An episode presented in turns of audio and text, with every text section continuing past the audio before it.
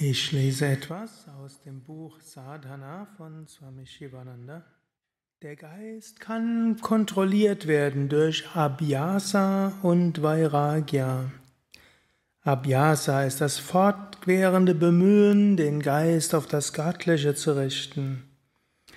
Vairagya ist das Loslassen von allen Verhaftungen, von allen Beschränkenden. Frag, wer bin ich? Praktiziere geistiges Japa, Wiederholung von Om und meditiere über Atman. So werden Gedanken von selbst verschwinden, du wirst im Satchitananda Ananda ruhen. Wenn deine Gedanken nicht ruhig wären, werden, dann sitze alleine und beobachte die Vrittis, die Gedanken. Sei gleichmütig, bleibe ein Sakshi, ein Beobachter. Identifiziere dich nicht mit den auftauchenden Gedanken. Sie werden von selbst verschwinden.